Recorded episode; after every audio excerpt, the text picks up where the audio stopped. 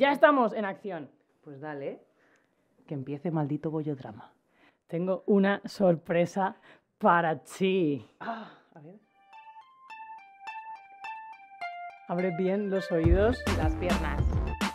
todo lo que quieras, porque esta es nuestra sintonía oficial de Maldito Bollodrama. Déjala sonar.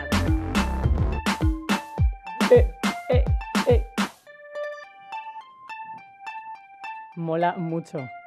Mención especial a Celia Bex y a Georgia Beni que han compuesto este absoluto temazo que nos encanta, son las mejores.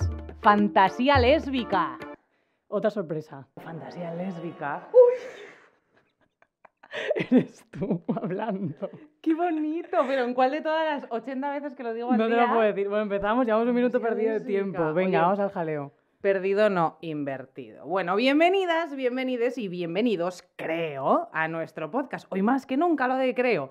Esto es Maldito Bollodrama. 8 de marzo de 2022, Madrid. Después de dos años de pandemia, las mujeres volvemos a las calles. La COVID nos disolvió y ahora regresamos, pero hay que admitir que no lo hacemos más fuertes que nunca. De hecho, lo hacemos en cierto modo divididas. Desde hace semanas los titulares rezan. El movimiento feminista se rompe en Madrid. El feminismo llega dividido al 8 de marzo. La división feminista fuerza dos marchas en la capital.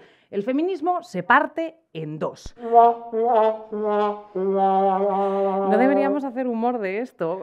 No puedo evitarlo. porque es un poco Vale, vale. serio, pero me, me ha gustado. Bueno, por primera vez, el Día Internacional de la Mujer, habrá dos manifestaciones diferentes en Madrid, a la misma hora y con distinto recorrido. La tradicional protesta anual histórica convocada por la Comisión y una alternativa convocada por las radicales. El lema de la primera será derechos para todas todos los días eh, y el de la segunda, el feminismo es abolicionista. No te equivoques de pancarta.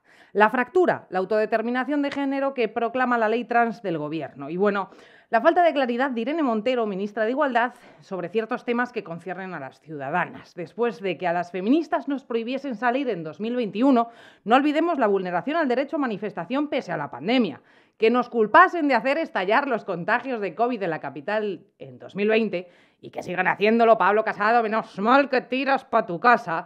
Y después de hacer historia en 2019 siendo oficialmente 350.000 manifestantes, este año volvemos a pasear el miedo y a legitimar el discurso de odio de la ultraderecha, que se jacta de que el feminismo no es ni necesario ni una corriente con consistencia.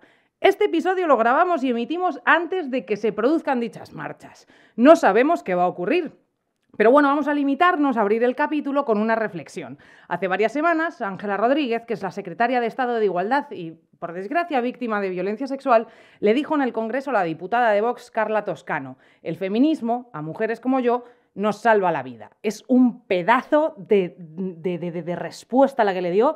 Se ha visto en TikTok, se ha visto en redes en general, en los medios. Si no, buscadlo porque es brutal. Ángela Rodríguez, brava, de verdad. Eh, pero bueno, nosotras como mujeres lesbianas feministas hoy hemos querido lanzar este especial 8 de marzo porque a nosotras el feminismo también nos ha salvado la vida y creemos que es el bote donde debemos subirnos todas para salvar el mundo. Nosotras somos Terci Baque, Baque y Terci y esto es Maldito Bollodrama.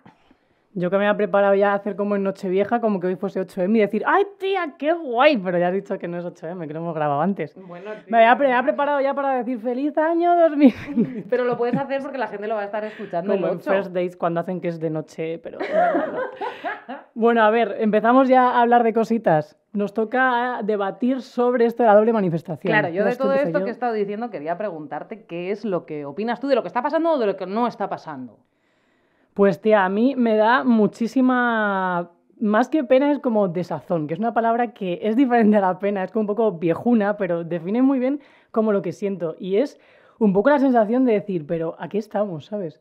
Porque yo lo que veo es que estamos en un momento como súper, súper, súper importante, es decir, no podemos olvidar lo que ha pasado en Afganistán hace poco, lo que está pasando en Ucrania con, con, con Putin, que es un tío absolutamente machista, homófobo, fascista, Y con los niños rubitos. no, pero y, eh, pero y además lo que está, lo que está pasando con, con la ultraderecha. Y es como que ahora mismo, que es el momento en el que más, más, más unidas tenemos que estar, en el que el feminismo tiene que ser un bloque, y de verdad hay que hacer dos manifestaciones. Lo veo innecesario. Y además, esto es una opinión personal, que, bueno, habrá gente que esté de acuerdo, gente que no.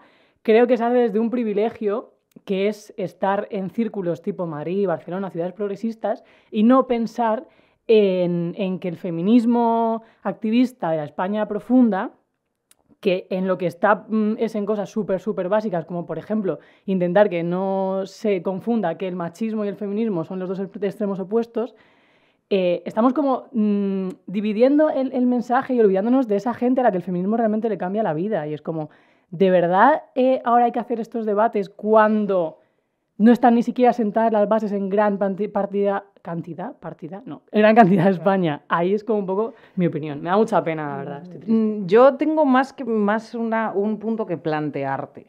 Em, ¿qué, ¿qué, es lo que opinas de que en realidad esta, esta doble manifestación eh, sea excluyente, pero no con las trans ni nada que ver con la ley, sino que dejan como muy claro eh, que no te tienes que equivocar, que si estás en contra del aborto, que si estás en, o sea, de, de, las, de, los abusos en el aborto, si estás en contra de la prostitución, si estás en contra de X eh, cosas básicas para todas las feministas, tienes que ir a esa nueva manifestación.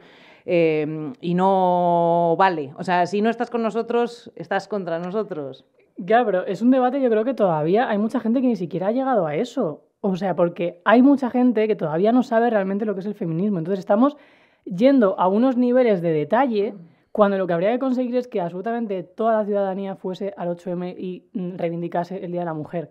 Entonces, realmente me parece que eso, que es como de privilegio de, clase o privilegio de las élites intelectuales, llevar el discurso a esos derroteros cuando todavía ni siquiera está sentado una base de qué es el feminismo y para qué sirve el feminismo.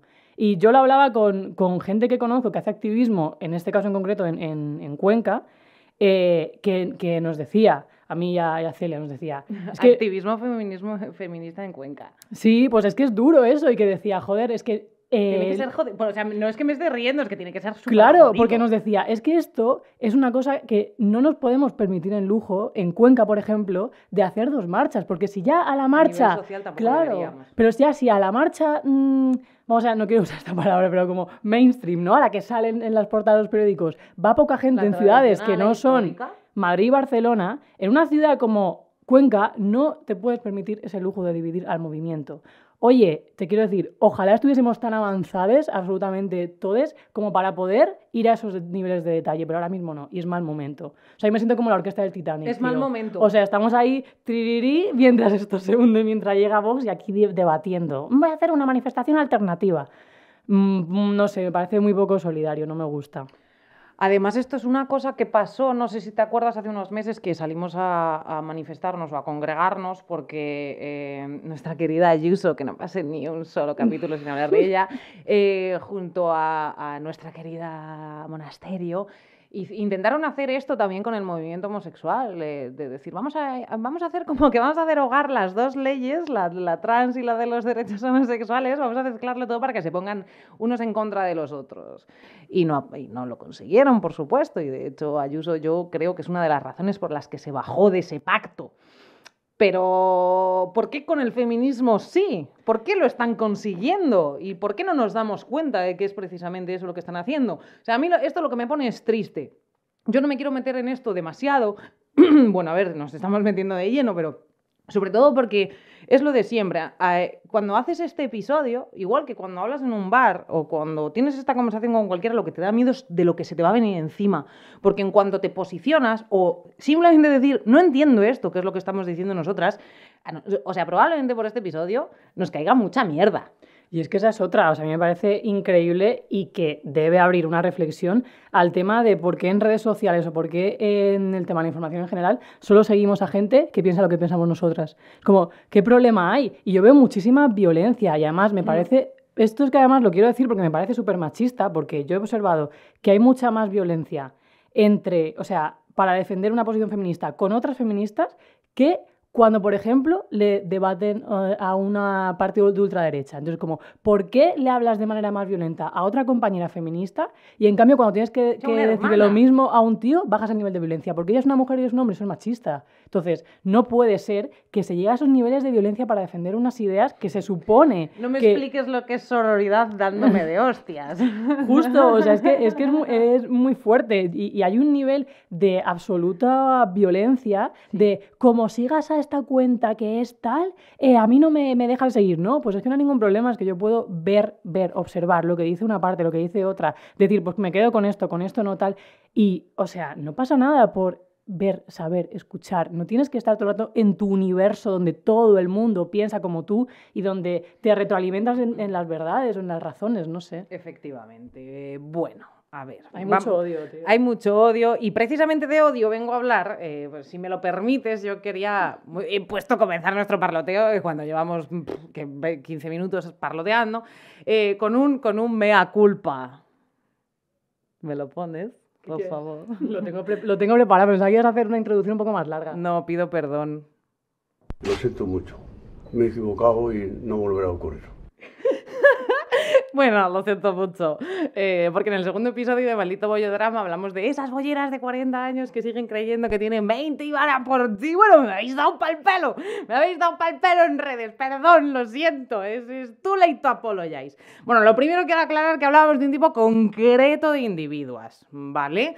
Eh, pero bueno, no quiero poner excusas porque yo en particular no, no dije que todas las lesbianas de más de 40 años eh, sean unas depredadoras de jovencitas. Pero si es que además yo te lo pregunté en plan de dónde estaban, porque yo con 20 no hacía más que buscarlas. Bueno, pero... Señoras de 40 Exacto. que quisieran tal y todas. Es que eres muy pequeña, tal, pero ¿qué problema hay? Las tenías todas en, viendo. A verlas, a ti. verlas las Bueno, como me dicen en TikTok, ¿a ti quién te va a ir? Bueno, esto lo, lo hablamos después. Eh, pero la cosa es que yo entiendo el rapapolvo que me he llevado. ¿Por qué? Porque las mujeres en general mmm, estamos obligadas a vivir en un estado de, de estar a la defensiva constantemente. Em, Estamos hasta el coño de la violencia, de la ridiculización y del borrado, pero hay que admitir una cosa, y esto no es que me venga la reflexión por todo lo que me habéis escrito, ya la tenía de antes, ¿vale? Eh, las de 40, las de más de 40, más que ninguna mujer. ¿Por qué? Lesbianas o no, el ir cumpliendo años para las mujeres es uno de los estigmas sociales más fuertes dentro del heteropatriarcado. Vale, las señoras son tontas, las señoras están locas, eh, las señoras son inútiles, las señoras mm, son unas ridículas. Cumplir años nos da miedo a todas. Que nos vean viejas nos asusta. Que se nos noten las canas. De hecho, es que yo creo que el primer trauma que tuve con 30 cuando cumplí 30 años, que me vi las. Bueno, llevo teniendo canas desde los 24, pero me salió una por ahí y, y fue un drama. ¿En serio? Sí, tía. Luego era un pelo rubio. Te lo juro. Pero lloré. Tengo Te juro que canas, lloré. tía, Pues tía, yo tengo mogollón de ganas también. No se me nota porque tengo el cuádruple de pelo que tú. Sí, Que no, Le- tía, León mira. sí que soy. Ya, pero tía, me la vi en el toto, cariño, y ya fue como no hay marcha atrás, pero luego era un pelo rubio, ya digo, pero es que fue como lo peor que me... Vamos a echarle también una pensadita a esta, fue como lo peor que me podía pasar, y es como... Pues es que me ha salido una cana, ya está. O sea, tengo 30 años, ahora tengo 33 y, y pues eso, pues cada vez tengo más, sobre todo por, por el puto estrés, es que no puedo más. Pero, pero es cierto, es porque para nosotras esto es un, un problema, porque, o sea, ahora como que va cambiando la mentalidad y cada vez se va abriendo más el espectro a que llevar canas es sexy, que tampoco me parece el enfoque. Pero bueno, la cosa es que ¿Podemos imaginarte tú en la ducha mientras cae el agua por arriba, por el pelo y suena de fondo This is the end, my only friend? Y mientras miras, se hace macro zoom a ese pelo no rubio. quiero ser mayor. Pero en realidad esto nos pasa a todas. O sea, tenemos como ese síndrome de. que no es el síndrome de Peter Pan, es el síndrome de que no me vean vieja. Es que es lo peor de todo, porque esa mierda es la que nos han metido en la cabeza, que se nos caigan las tetas y todas esas cosas, y es misoginia estructural. Y en el caso de las lesbianas es que no es distinto, y precisamente esto es de lo que venimos a hablar. Eh, las lesbianas somos mujeres y sufrimos el mismo abuso, violencia y discriminación que el resto. El eje de la lesbofobia es la misoginia, no lo he dicho nunca, ¿verdad? Eh, estamos acostumbradas. Matrimonio bostoniano. Sí, estamos acostumbradas, el día que hagas el episodio os vais a cagar. Pero bueno, es que estamos acostumbradas a escuchar que la mayor parte de los problemas que tenemos es por seres o mujeres, no por ser lesbianas. Esto se escucha muchísimo y es verdad. Necesitamos, apoyamos y luchamos eh, por el feminismo tanto como el resto de las mujeres blancas cisetero. De hecho, a mí la primera persona, va que, ahora os lo cuento, que me miró de arriba abajo y me dijo, eres una machista, eh, era, bueno, y, me abrió las puertas al pensamiento feminista y fue la que me empujó a leer y a plantearme sobre todo, no solo cómo hablaba, que también, sino cómo me comportaba. Y era una mujer lesbiana de más de 50 años, así que cojo el tema justo por aquí. ¿Tú cómo empezaste a ser feminista? Es que, el suspiro. Es que, wow, tuve muchísima, muchísima, muchísima suerte porque yo soy feminista gracias a, que me he encontrado con tías espectaculares que me han abierto la mente. ¿Por qué? ¿Y, y no crees que todas las mujeres, por eso nos duele tanto lo que está pasando? Todas las toda feminista nace de una feminista previa.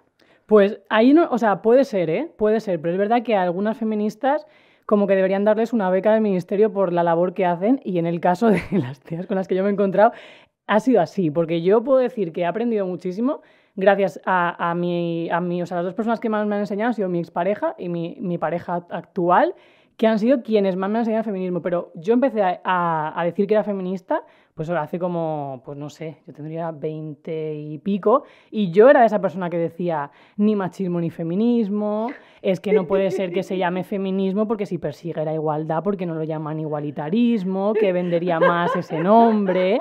Claro, o sea, eso ha salido de mi boca, ¿vale?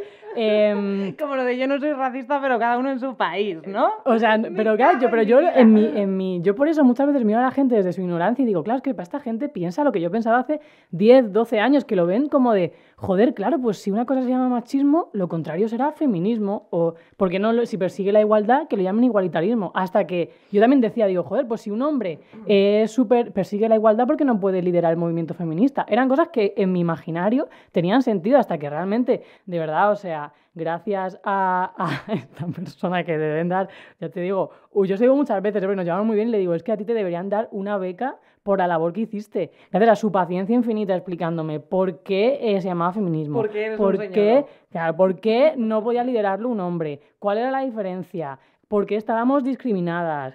Y un montón de cosas. Te he pues puesto en el guion, te falta la típica de ¿y para cuándo el Día del Hombre? Yo es, eso creo, creo que eso no, no lo dije nunca, pero porque no lo, pero claro, porque no lo pensaba. ¿Sabes qué pasa, tía? Yo creo que se escondía detrás de eso una, un sentimiento absoluto de rechazo a sentirme en el papel de oprimida. ¿Por qué? Pues porque yo nunca había, había experimentado lo que era em, sentir que te discriminaran, que te sufrieras algún tipo de violencia, algo. Entonces, para mí era muy difícil posicionarme en un papel inferior a algún ser humano y asimilar que yo estaba sufriendo eh, una discriminación por el hecho de ser mujer. Entonces yo no podía aceptar eso, entonces para mí era como un no, no, no, no, no, no, no, no, no. Yo eso, igualdad, igualdad, igualdad, igualdad. ¿Y tú crees que esto también pasa con mucha gente, sobre todo en el ámbito empresarial y, lo que hablamos mucho de las mujeres que se comportan como hombres en, en todos los aspectos cuando dicen, no, yo es que nunca he sufrido eh, machismo. Yo es que nunca he sufrido nada por nada negativo por ser una mujer. ¿Crees que también sale un poco de ahí? De esa parte que dicen, no, no, yo, estoy fuera de esto, yo no voy a sentir discriminada y en realidad lo que tienes es una ceguera de tres pares de pelotas. Sí, yo sí lo, yo sí lo creo que hay una parte en la que nos acierto a lo mejor perfil de chicas o de mujeres que tenemos personalidades fuertes, que estamos acostumbradas a eh, luchar por cosas y tal, el sentir que estamos en una posición de inferioridad a mí me causaba mucha, o sea, era como que yo no podía aceptar eso, no quería aceptar eso. A nadie le gusta sentirse inferior. Claro, pero para mí era como un no, no, no, no, no, no, no, no, hasta que ya empecé a decir, ¿vale? Es que es lo que es y, y, hay que luchar contra eso, pero me costó un proceso bastante tal. Y luego es verdad que cuando experimenté mmm, esa sororidad, ese sentimiento feminista, el encontrarte con otras feministas, el, sentir ese sentimiento de hermandad, de mm. estar en el 8M y sentir que estás con tus hermanas. Y que eras más fuerte. Nunca me he sentido tan orgullosa de ser mujer como cuando fui feminista. Nunca, tía. O sea, es una de las razones, te lo juro, ¿eh? Es que es verdad, por eso ser mujer por el feminismo. Es mi razón de, de, sentirme así, ¿sabes? Y por ser lesbiana. también eso también lo volvería a, a elegir. No tengo los aplausos, me parece fatal porque me quería poner unos aplausos ahora. y Yo mientras enseñando mi camiseta. Aquí. ¿Dónde están los aplausos? Así es Aquí como están. luce una feminista lesbiana. lesbiana y feminista, sí. No, tía, pero es verdad que yo esto me hace una reflexión de decir, no puede ser que la gente seamos feministas por una cuestión de suerte. Es decir, porque te has encontrado con mujeres guays, al final es feminista. No, es que No, el no. Estado debería garantizar que nos educásemos en igualdad. Y esto es súper importante. Eso es. A ver, yo también ¿Cómo fue tu digo- aventura feminista? Yo también digo, pues, pues así, eh, que por suerte, eh, y no, no suerte, es más, en realidad sí, hemos tenido mucha suerte de habernos encontrado a, a mujeres que nos hayan metido, o sea, que lo primero que nos hayan puesto en, en- en duda y contra la pared, de, oye, igual que a los hombres, tú eres machista, tú no puedes hablar así, pero ¿qué clase de mierda de comportamiento es este? Y a mí me pasó, yo creo que tenía 21 años, 22 años. ¿Cuándo se termina la carrera? ¿Con 22, 23? Depende de lo bien que te lo Pues pases. fue, a, fue a curso por año, me lo pasé fatal. Eh, fue a curso por año, ¿vale? Pero bueno, empecé, la- empecé mis primeras prácticas y hubo, hu- hubieron dos personas que, que fueron eh, mi amiga Clara Mechazurra. Hola, cariña, que la conoceréis por trabajar en Frida. Eh, Puedo saludar, saludo a mi amiga Clara Mechazurra. pues te voy a decir una cosa, es la persona más eh, feminista que he escuchado en mi vida sin... eh, sin mm, eh, nunca es agresiva y de hecho es como siempre te da el tiempo, te pone, las, te pone los argumentos encima de la mesa y te da el tiempo para que tú lo asimiles tú sola. Y esa es, esa es parte de la virtud que tiene. Y otra persona bastante más agresiva, que es esta señora que te digo de, de, de más de 50, me deja de decir señoras, pero bueno, pues sí, porque pues es- ella sí que fue en plan de... Pero, pero tú de qué coño vas, ¿por qué hablas así? ¿Que eres un, que eres un, un viejo verde? ¿O ¿Qué cojones? O sea, y fue la que me enseñó a que estaba cosificando, estaba discriminando y me- fue la que me empezó a dar libros y la que me empezó a dar referencias y la que me empezó a explicar que encima como lesbiana tenía el deber de ser feminista. Todas las mujeres lo tienen, pero tú es como, pues es que encima tienes doble discriminación, pedorra. Eh, es que, ojo, o sea, yo en mi, en mi camino feminista distingo como dos partes. Vea, eres la mejor, nunca me escucharás, pero viva tú. Eh, ah, se llama Bea. Sí, Igual no se escucha. Pues ojalá. Yo voy a intentar que, que le llegue el podcast, pero. Un saludo, Bea, muchas gracias por gracias a Sí, ti. Ter, que soy, está aquí. soy lo que, soy lo que soy gracias a ti. Qué bonito eso. Que te decía que yo distingo como dos partes en mi activismo feminista. Uno es cuando salí de esa ignorancia, de esa cueva, de decir, vale, soy feminista, tal cual, pim pam, que fue con, con, con mi ex, con Ana, que es maravillosa.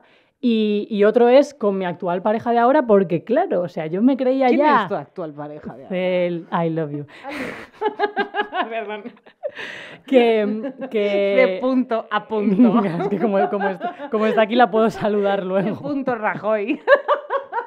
No, tía, ¿sabes qué pasa? Porque yo ya me creía como, eh, pues, súper feminista, en plan de yo ya no tengo ningún comportamiento machista, ya estoy como en el Olimpo del feminismo. Y claro, cuando, cuando me señalabas, la- claro, es que ¿qué hablo? ¿En, segunda persona o qué? Bueno, en tercera, aunque estás aquí, no pasa nada. Me Cuando me señalaba, comportamientos de, oye, esto es machista, tal, al principio había resistencia, en plan de, no, esto no, en plan de, yo cómo voy a ser machista si ya, o sea, ¿qué más me falta? si Si, tengo- tengo, todos los puntos, mira, una tía, ¿cómo voy a en ser el machista? carnet. Claro, y era como, Vale, es que, es que, oye, que no pasa nada, ¿sabes? Que una vez que eres feminista seguimos teniendo comportamientos machistas porque estamos donde estamos, la sociedad que estamos, y te lo señalan y hay que decir, vale, pues sí. Y eso yo lo agradezco mogollón porque gracias a eso yo he podido seguir avanzando y tener cada vez relaciones más sanas, relaciones más guays, más bonitas y más maravillosas y ser feminista, pues eso, en- en real y... y- Y o sea, esto no, no es una escala, pero que al final, bueno, pues hay situaciones y, y vas aprendiendo todos los días, ¿sabes? Efectivamente, y de hecho esto lo vamos a hablar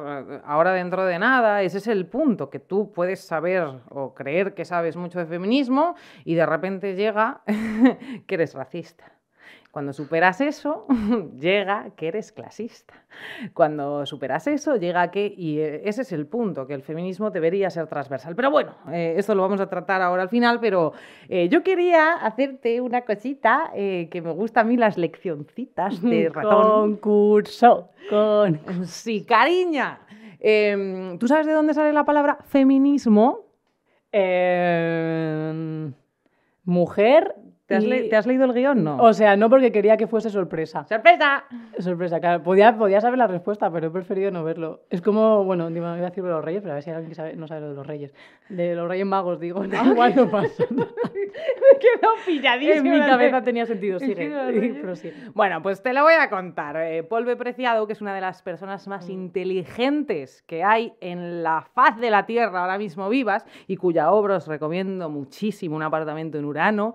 Y yo me estoy leyendo ahora un ensayo suyo también. Bueno, es increíble y podéis ver vídeos suyos en TikTok, en YouTube, en todas partes. La cosa es que investigó el término feminismo durante el año y la etimología y nos contó, eh, y el origen, en una conferencia de 2013, o sea, hace nada, que había encontrado el origen de la palabra feminismo. Resulta que feministas era como llamaban a los hombres tuberculosos. De verdad que es una ofensa detrás de otra. O sea, es que te quiero decir, no, no descansas. ¿eh? No, no O sea, el descansas. cerebro no descansa cuando sabes cosas. Te lo he dicho, que cuanto más sabes, más te cabrías. Bueno, la cosa es que en 1871, un especialista de esta enfermedad, la tuberculosis, escribió sobre la feminización de los hombres, cito a Paul, eh, que la sufrían, porque perdían los caracteres secundarios masculinos. Esa patología la llamó feminismo, nada que ver con las mujeres y su lucha del siglo XIX. Por lo que cuenta apreciado, Alejandro Dumas hijo, que por lo visto era un pieza que te cagas, utilizó por primera vez esa palabra clínica, feminista, para referirse a los hombres que defendían la causa de las mujeres, a los hombres que defendían la causa de las mujeres por sus derechos políticos. Esos hombres se feminizaban al estar en contacto con esas señoras y que defendían el, el movimiento sufragista, conceptos de hombres para hombres. Vaya, cero unidades de sorpresa. Me vuelves a reventar los búmetros, tío, ya no puedo más. En fin, esto es súper esto es súper interesante, ¿eh? Yo no lo Es muy sabía. Y fuerte. me alegro de no, haberlo, de no haberlo leído porque así parece como que me sorprendo en directo y eso siempre está mucho mejor. Gracias, Paul. O sea, gracias infinitas, eh, de verdad, porque es que mm, es como la fuente mm, mm, absoluta de conocimiento que encima lo lleva a lo mainstream para que aprendamos todos. Eh, ojo, qué importante es eso. Importantísimo. Esto iba a haberlo dicho antes y se me había olvidado. Qué bien que lo hayas, que lo hayas eh, metido ahora, porque el tema también de lo del feminismo, de las marchas, corrientes, tal, hay una parte que yo pienso que el feminismo muchas veces se aleja del lenguaje de a pie y de llegar a las personas de a pie. Y a mí Mm. me encanta el feminismo de calle, de barrio, el que sale en la tele, el feminismo de sálvame, que llega a las señoras que de otra manera no tienen contacto con el feminismo. Sí, aún así, Me parece que es súper necesario. Es, es como, o sea, está sea, en un sí, sí, eso está en un estatus, pero alto de como eso que tú dices. ¿sabes? O De hablar para el para sí, que yo- mainstream, yo, yo ¿sabes? la verdad es que eso, que, y que se saque en TikTok y todo eso, me, me parece mejor que ciertas cuentas de post de mierda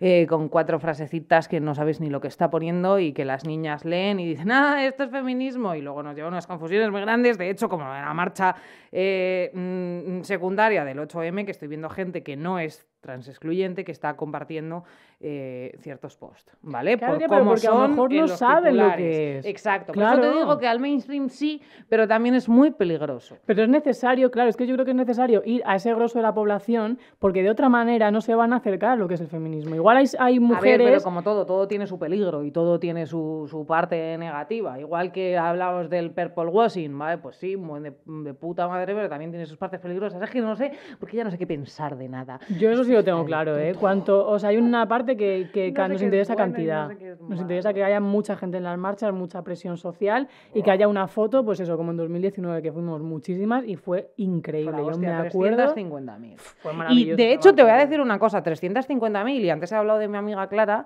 eh, ella me empezó a llevar a las marchas de feministas, me empezó a llevar de la manita. Pues tía, a lo mejor era 2014 y te digo real que éramos 50 personas. 50 putas personas. Y para mí eso también se lo agradezco muchísimo porque he visto el cambio de, de la mentalidad feminista en la sociedad, por lo menos en Madrid, de eso, de pasar de 50 personas. Es que tengo fotos en las que salimos las dos ahí todo happy y nadie por detrás. ¿Vale? Y de pasar de, de eso 2014 a 2019, 350.000 personas que no cabíamos, que no cabíamos. O sea, increputoible. Es, Es que es te- importante eso. Claro, es que eso es súper importante. O sea, mm, por eso el dividir el movimiento, si se divide, pierde fuerza, porque luego la foto de portada de un- los periódicos es mucho más potente, claro, cuando son muchísimas personas. que- Al igual que lo es el titular de las portadas del feminismo dividido. Claro, mucho más bonito. El feminismo saca músculo en Madrid. ¿A que sí? Efectivamente. Me lo acabo de inventar, pero es bonito, me ha ¿verdad? gustado, me ha gustado. Ellas periodistas. Puedes Bueno, seguir con el guion. sabiendo ya lo que es feminismo y de dónde sale la palabra etimológicamente, hablemos de cómo las lesbianas también debemos ser feministas a nivel político. Veamos si tienes el carné de feminista, amiga. Te voy ¿Vas a hacer eso? Sí. Te voy a ir planteando puntos y me dices check. ¿Te parece bien? Vale. Venga, vamos a poner esto en medio. Buscas la igualdad real y efectiva entre hombres y mujeres, que obviamente incluye la igualdad salarial de pensiones y el fin de los abusos del empleo doméstico. Sí, la, la busco. Yo creía que ibas a decir check, pero ¿por qué creía que lo ibas a hacer fácil? Bueno, deseas la erradicación de la violencia machista, la violencia sexual y los feminicidios. Sí, lo deseo. ¿Quieres el fin de la violencia institucional contra las mujeres? Sí, lo quiero. ¿Anhelas la caída de la justicia putopatriarcal? La anhelo muchísimo. Es que esto es muy fuerte y daría para un episodio entero. Pero bueno, abogas por la prohibición de la explotación reproductiva, los vientres de alquiler y la compraventa de babies. muchísimo. Pero más muchísimos. es que va que... Ya está, no voy a decir nada, pero va que está en contra de la compraventa de bebés, como, como cualquier persona que tiene dos neuronas que funcionan dentro de la cabeza. Eh, ¿Defiendes la abolición de la prostitución y la pornografía tal y como la conocemos? Sí, ta- o sea, esto es un debate, ¿eh? pero Por tal eso y he como puesto tal y como sí, la conocemos, sí, sí. porque sabía que, por dónde me ibas a venir. Vale, ¿y estás de acuerdo con que el Estado debe garantizar un aborto libre, seguro y sin acoso en centros públicos? Por supuesto. Eh, y he de decir eh, que con lo del tema de la gestación subrogada, yo eh, tenía, antes como yo pasé por el punto de defenderla, tal, porque decía, claro, pues lo hacen porque quieren, tal, no sé qué. Claro, o sea, como, como hay las un punto... prostitutas y como Claro, las hay, del hay- hay- porno, hay ¿no? muchos, hay muchos Lo hacen temas, por ejemplo, quieren. que ah, están abiertos a debate. ¿eh? O sea, yo, sobre todo con lo que me metí, era con, con que la en- gente... En la teoría de King Kong, encima, además, si, si te la lees algún día, eh, tiene como una especie de reflexión de esto en la prostitución, por ejemplo. Claro, es que hay una cosa en la sociedad que hay otra la que nos gustaría que, que hubiera. Entonces, en temas como el de la gestación subrogada, prostitución, pornografía y tal, son temas que tienen muchas aristas, pero yo, por ejemplo, nunca eh, creo que... es que nunca terminas de saber muy bien qué opinas, es muy complicado. Claro, pero yo nunca vería como que, o sea, nunca se me ocurriría dejar que este tipo de temas me dividieran de otra feminista que piensa lo contrario. O sea, nunca me, me diría, no, voy a una marcha que tal. O sea, para mí el feminismo eh, global está como por encima de, todo de, de todo eso, de las cuestiones mucho más Pero y concretas. sobre todo porque hay que estar abierta a la deconstrucción y a pensar que hay gente que a lo mejor te puede abrir los ojos. Y sobre todo que puedes pensar una cosa súper férrea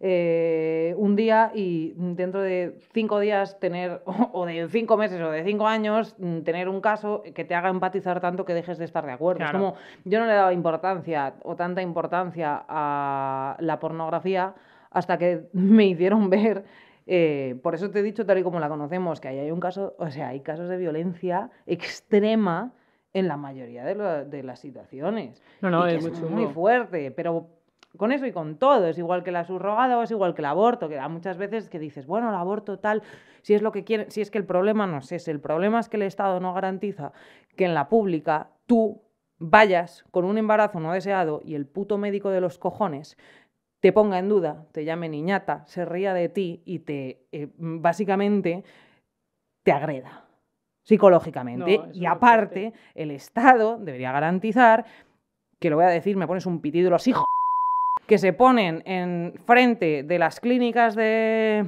aborto privadas encima, eh, con esa mierda de estás matando seres vivos, bebés y tal cual. Eh, esto es que me lo han contado amigas mías, eh, te gritan, eh, te agreden verbalmente, te dicen de absolutamente todo, porque tienen el derecho de estar en la calle eh, traumatizándote por ejercer un derecho que es tuyo. Al niño Jesús no le gustaría nada que hiciesen eso en su No. nombre, te lo digo. Y es que a mí esto, o sea, me parece fortísimo, Sí. me parece de una violencia que esto debería estar absolutamente regularizado y esta gente se la debería llevar la puta policía directamente. Bueno, es, sí, sí, pero... ¿De qué te ríes? No, de que, de que en Tercilandia igual. en Tercilandia, en vez de matarlos, de que se los lleve la policía. Bueno, sí. No, yo lo que sí que estaba como súper, súper, súper en contra es de una noticia que vi donde ponía que la angustia de las familias españolas con madres gesta o sea, con personas gestantes en Ucrania, que es como, bueno, igual la angustia es de esa mujer, ¿no? Porque te quiero decir. ¿Viste el vídeo de Telecinco? Sí, sí, lo, lo vi, o sea, pero yo La lo vi a raíz de una, de una de la noticia, ¿no? que por eso vino la polémica en plan de, bueno, Y la, tú, se- la mm, señora corrigiendo a la presentadora, no la madre, no la madre soy yo. ¿Pero qué cojones me estás contando? Bueno, pero, ¡Que te- es un pero, niño! o sea, pero vamos a ver, más allá de eso, es como, ¿en dónde ponemos el foco? ¿Quién es la víctima? ¿Quién está aquí en. España calentita o quién está en el búnker Pues la que ha pagado, como ¿no? siempre, la víctima es la sé. que ha pagado. ¿eh? A Sí. tomar por culo. Hay que hablar de todas formas de tu capacidad para buscar diferentes palabras que signifiquen lo mismo. O sea, voy a citar, ¿vale? Buscas, deseas, quieres, anhelas, abogas, defiendes, estás de acuerdo. Pues no me ha costado tanto. O sea, perdona, Estoy acostumbrada léxica. porque, porque soy, soy community manager, pero tampoco lo he dicho nunca. Y tengo que buscar muchas cosas, aunque a veces me equivoco. Bueno, la cosa es que no hay más preguntas, señoría. Bueno, sí. ¿Crees que el feminismo, que esto es a lo que venía, debe ser transversal, antirracista e incluyente con la multiplicidad de géneros, cuerpos y capacidades? Buah, es que el feminismo tendría que... Todo el mundo tendría que ser feminista. O sea, yo de verdad deseo una manifestación, encontrarme a gente y que debe- todo tipo. todos los feministas, todos y todas y todos los feministas deberían aceptar que, que- que eso es así. El mundo debería ser feminista para todo el mundo. Sí, pero yo creo que, lo que digo yo, en mi manifestación en Baqueland, igual que en Terciland están los policías diciendo, por favor, ¿pueden dejar de manifestarse? Pues en mi cabeza está una manifestación del 8M donde haya absolutamente gente de todo tipo. O sea, desde una persona eh, de derechas que trabaje en la banca y que sea cisetero y tal y cual, hasta una persona anarquista, mm, yo qué sé, todo lo contrario. Entonces, porque me parece que son derechos humanos, entonces está por encima de todo. Son derechos humanos. Claro, es que es súper sencillo. A ver, gente que no soy feminista, ¿qué os pasa, tío? ¿Por qué no entendéis? Yo estuve en vuestra posición, escribidme, si es que, o sea, yo fui como vosotros, de verdad. Yo Todo- dije todas esas mierdas. Yo, de la ignorancia también se sale, no pasa nada, de verdad. Bueno, la cosa es que yo, yo quería, o sea, venía por aquí porque nos resulta difícil separar la agenda feminista de la lésbica, de hecho, porque las parejas compuestas por dos mujeres siguen teniendo trabas en los tratamientos de reproducción asistida, en las listas de adopción, en la maternidad derivada de una relación en la que no estamos casadas, cuidado. Somos minoría en protocolos ginecológicos y prevención de TS. No estamos consideradas en la educación afectivo-sexual. A nosotras también nos violan. Somos invisibles en los medios de comunicación y en la cultura de masas. En muchos países, de hecho, por eso digo lo de la violación, somos sometidas a violaciones correctivas. Además, sufrimos una doble discriminación porque no cumplimos el mandato que el patriarcado nos exige. Somos percibidas como marimachos. Muchos nos niegan la identidad como mujeres porque rompemos estereotipos e incumplimos los cánones de feminidad. Somos víctimas de acoso sexual como individuos y cuando estamos con nuestras parejas, incluso más. Pero entendámoslo, nuestras luchas son inseparables del conjunto de las luchas del resto de las mujeres y deberíamos eh, formar parte de un movimiento único, el del combate por la igualdad con respecto a los hombres y la igualdad entre todas las mujeres, sea cual sea su raza, orientación y condición. El feminismo será transversal o no será. De hecho, perdón, porque te voy, a... O sea, sé que queremos comentar esto, pero eh, quiero incidir en que el otro día leí en TikTok un comentario que ponía algo así como el feminismo no debería ser antirracista, el antirracismo debería ser feminista. Vamos a darnos cuenta de una cosita, ¿vale?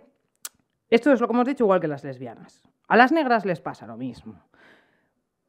Tienes tus, tu- tus problemas, es que no lo quiero llamar problemas porque no, no, quiero, no quiero que suene nimio, pero tienes tu discriminación, uno, por tu raza, y dos, por ser mujer. Y esto es así. De hecho, os recomiendo que os leáis el libro, bueno, cualquier cosa de Angela Davis, pero Mujeres, Raza y Clase, que explica, y a mí esto me estalló la puñetera cabeza, eh, que decían que, dice y cuenta que las mujeres eh, eran víctimas también o sea, que la esclavitud ya no solo es que fuesen esclavas, que eran tratadas eh, como individuos igual que los hombres en el concepto de, pues, recoger el algodón o mm, los trabajos forzados y millones de cosas, pero es que aparte las violaban.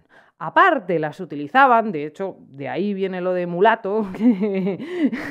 es que me lo pero, o dijiste, sea, sí, sí. me río porque es muy fuerte y en realidad lo que quiero es llorar. eh, porque de este tipo de cosas no nos damos cuenta, ¿vale? Tenían una especie de doble factor de, de, pues eso, de sometimiento que era precisamente el ser mujeres.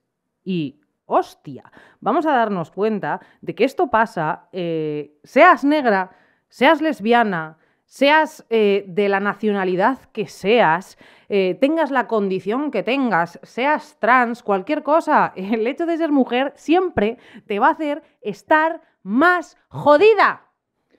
Sí, es que es tal cual. O sea, para mí el hecho de, ser mujer es como competir en una carrera continua con una mochila de piedras. O sea, entonces da igual cuál sea tu, tu espacio, tu contexto, tu, lo que te busques, eh, cargas con eso. Y, Me han entrado unas ganas de llorar horribles. O sea, me Ay, no quiero que lo juro, llore. no. O sea, bueno, llora si que lo necesitas. Esto es un espacio para que cada persona se exprese como quiere.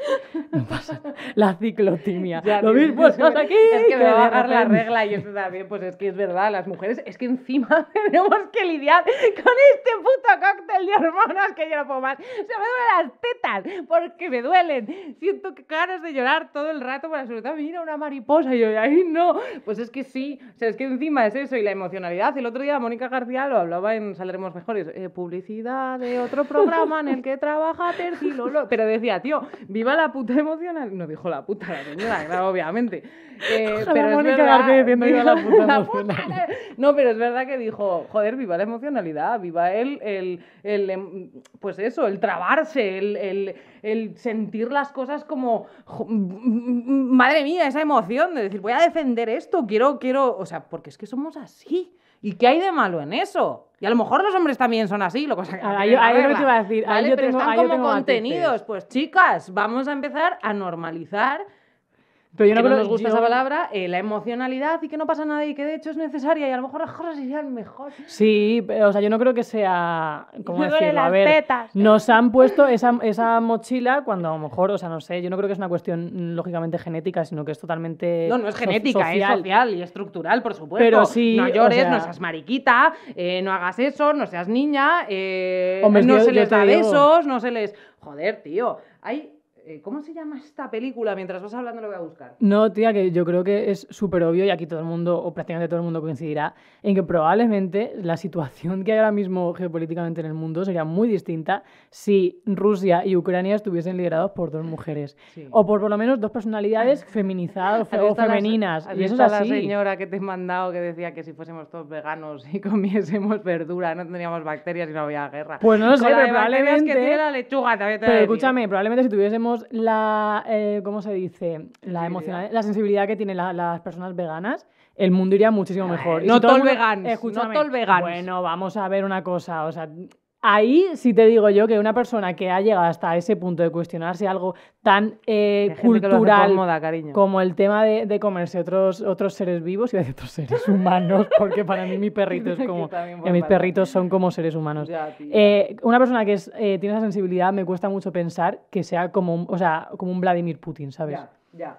O como Zelensky, que tampoco, o sea, te quiero decir que al final estamos entre lo malo y lo, y lo peor, porque lo ojo, peor, ¿sabes? sí. Pero son personalidades, eso, o sea, el, el tema de la guerra, de- del armarse, del pelear, del luchar. Joder, lo vimos en el tema de la pandemia. Cómo Sí. hablaban los presidentes del tema de la pandemia como una lucha, un tal, y cómo hablaban las líderes de los países. O sea, por favor, de verdad, o sea, Y más tías dirigiendo. Sí, también, o, o- o- y, más, y más gente sensible en general. Mira, pues es que justo iba a decir que Sí, quería, quería recomendar la película del olvido que seremos de Fernando Trueba. Está en Netflix, eh, que sale Javier Cámara, que estupenda es. Eh, que, que precisamente me llamó muchísimo la atención porque es de un médico que tiene hijas y un hijo. Y lo trata con un cariño físico increíble y no le dan mucha bola en la película, pero al principio un amigo suyo, un niño del colegio, le dice, tu padre es maricón, porque le trata con cariño, tía, y le abraza y le toca y le da besos y le dice que le quiere. Joder, ojalá todos los padres tratasen así a los hijos. Es una peli que está en el coche y le dice, ¿por qué te peleas? No, no es esa. No hagas spoiler. No, no, no, no, no, pero hay una. Ah, no, no, es, No, es no Santiago es porque- Segura. vale, vale, vale, me está es confundiendo. esa, que le dice, ¿por qué te peleas con no sé qué? Dice, porque me gusta este chico o algo Esto así. de- No, no, no, no, no, no, esto es de una... Bueno, esto es colombiana. Es que no quiero hacer spoiler, que la vean. El olvido que seremos, Netflix. Mira, siempre, te- siempre que escuchéis Maldito Drama, estáis con un montón de cosas para hacer el fin de semana. de leeros libros, ver películas. Polve Preciado, del olvido que seremos. Angela Davis es una jefaza Davis es la absoluta. hostia. Qué necesaria. Bueno, ojalá no tuviésemos material para hacerlo, pero vamos a cerrar este episodio contando experiencias reci- recientes de la violencia que sufrimos por parte de los señoros. Eh, hace muy poco, lo, estamos diferenciando y decimos señoros. Me encanta. Decimos señoros porque no tolmen, y esto es verdad, no todos los hombres son señoros, ¿vale? Los que se comportan así son a los que llamamos señor. Me encanta, me ha encantado ese efecto. La cosa es que hace poquito, pues Vaque estuvo en un evento rodeada de, de señoros eh, y tiene unas cuantas experiencias escalofriantes. ¿No tienes una música creepy, eh? Escalofriantes y... Sí, creo que sí, creo que sí. Tengo, o sea, aquí tengo de todo. A ver, tengo la de. Esa me gusta. No, mira, esta te, te va a gustar más. Experiencias escalo- escalofriantes. Bueno, dale que nos quedamos sin tiempo, cariña. Vale, pues a ver, eh, sí, estuve currando en un contexto un poco, pues señoro, como tú dices, y pasaron, bueno, pasaron tres cosas. Primero voy a explicar... Hoy me ha contado una amiga que el otro día estaba haciendo, bueno, el otro día, X día estaba haciendo fotos eh, en X sitio y que un señor la cogió y la sentó en su regazo. Oh, ¿qué dices, tío? Pero que, que, que es, o sea, Ya, tío, yo he querido echarme a llorar, lo siento por contarlo, no voy a desvelar No. identidad, pero es muy fuerte. qué desagradable, por fuerte. favor. Es muy fuerte, perdona, a ti te tocaron el pelo. No, pero tía, esto es muy, o sea, te quiero decir... Ya, este es súper, es que yo súper, ahí si hubiese es habido que- violencia. Ya, pero o no, porque yo lo hablaba con ella, es que hay veces que tu cuerpo no sabe reaccionar. Eh, yo me quedo bloqueada, es- eh, a veces, ¿eh? Esto es de lo que se aprovechan, de que te quedas bloqueada. Me quedo tío. como, what, ¿qué ha pasado, sabes? Muy fuerte. No, mira, eh, hay tres, tres cosas que fíjate, eh, en poco tiempo que hemos hecho el, el guion, me ha tiempo como a tener tres experiencias, ¿vale? Empiezo por lo del evento este. Bueno, era un evento, como decimos, muy de rollo eh, cis hetero blanco, fachi, un poco, bueno, conservador, ¿vale? Señores con camisa. Sí, entonces, bueno, el caso es que había varias azafatas. ¿Y corbata? No te creas, eh, no hacía, Es no que hacía ahora falta. más moderno. No hacía falta, no hacía falta. Había bastantes ¡Qué eh, azafatas, había azafatas de, de evento currando allí, ¿no? Y entonces, bueno, pues eh, ya sabía que era un, un entorno donde tiene que ser muy jodido currar de azafata, pues porque tienes que estar encima poniendo buena cara, jajajiji. También te digo, ser ¿sabes? azafata en cualquier entorno tiene que ser jodido, ¿eh? Eh, pero de O sea, noche lo que o por que aquí. soportar, sí, como las camareras y, y- y- sí. Sí, pero probablemente es más fácil ser las azafatas que están en un evento feminista en el Instituto de la Mujer, lo van a tener mucho más fácil eh, a la hora de lidiar que Sí. estando en un evento de, tíos. putada, Entonces, bueno, pues de repente yo estaba currando ahí, entró una de las azafatas que estaba eh, llorando tal, pues porque un, un tío eh, la hizo llorar, básicamente. Y lo que todas pensamos, que eso lo hablé luego con, con el resto de compañeras que estábamos ahí trabajando, las tres chicas que estábamos ahí en el equipo, pensamos todas cuando la vimos llorar, que era porque alguno eh, se había propasado a nivel sexual con ella.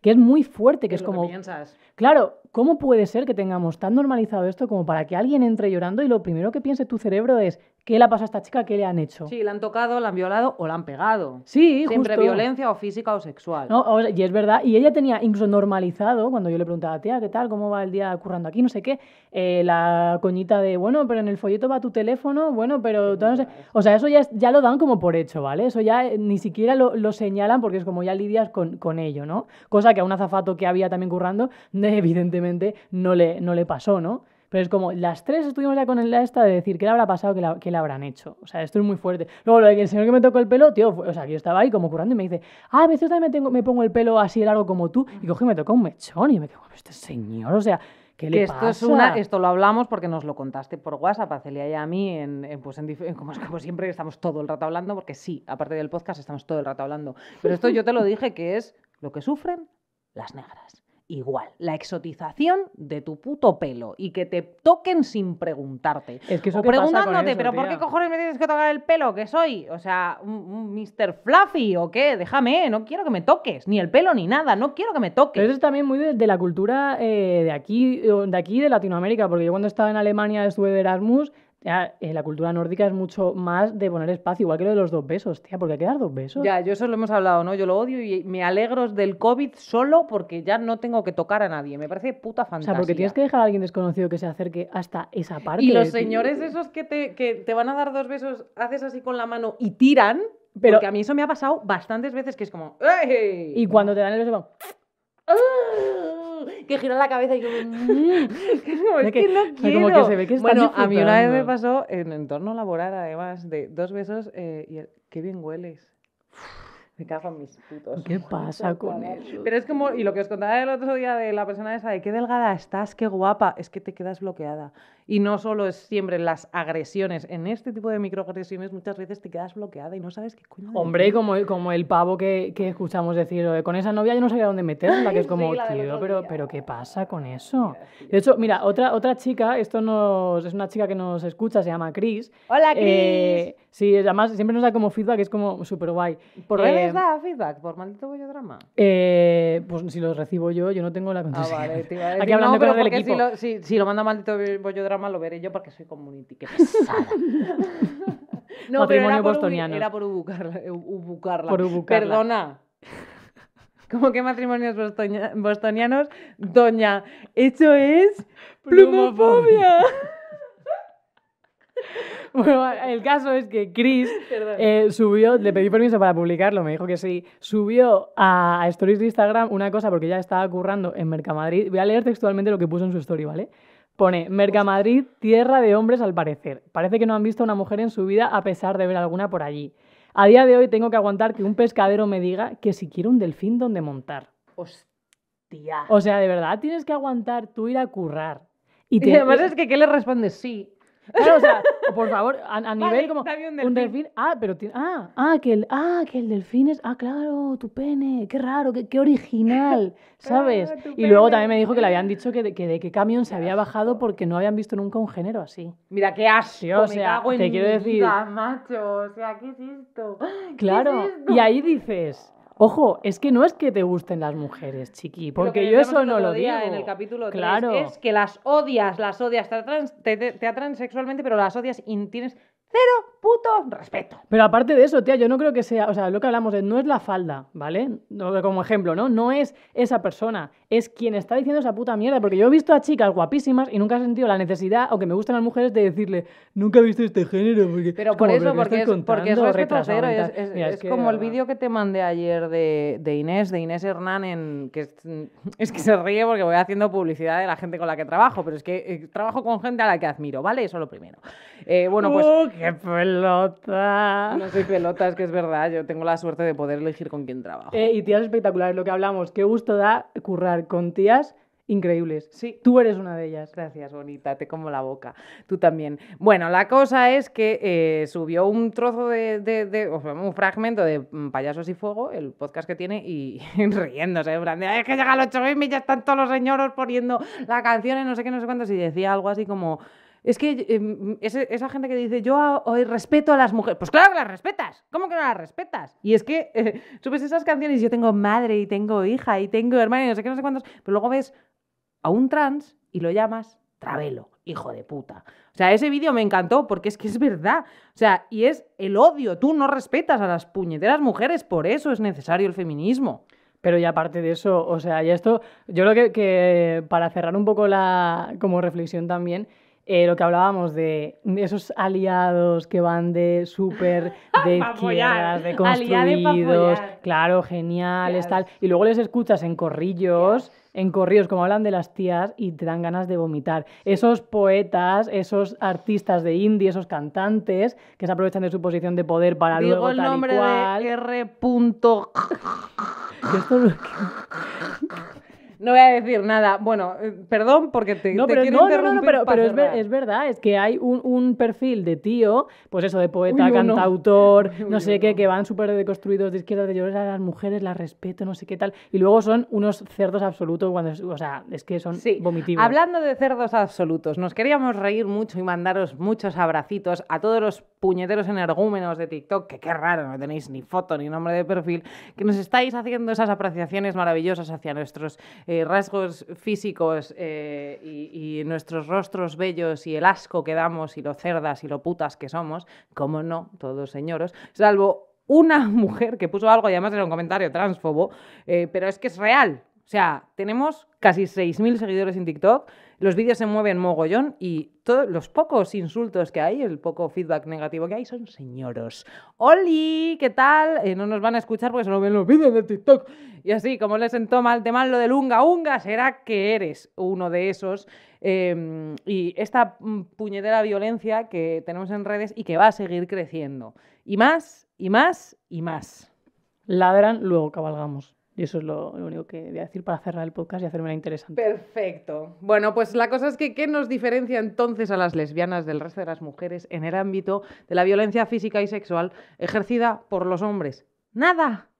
Totalmente. Yo creo que, o sea, al final nos atraviesa la misma violencia, nada más que bueno, pues con ese, con esa salsita especial que nos da el ser Exacto, así que queridas bollodrammers, por favor, sean ustedes feministas. Queridas bolleris, amigas oyentas, podéis escucharnos en Spotify, ebooks y ahora además en YouTube. Gracias a Baque. También nos encontraréis en redes sociales, arroba maldito bollodrama. Volvemos en dos semanas. Buah, es que qué puto temazo. Vamos a dejar dos semanas.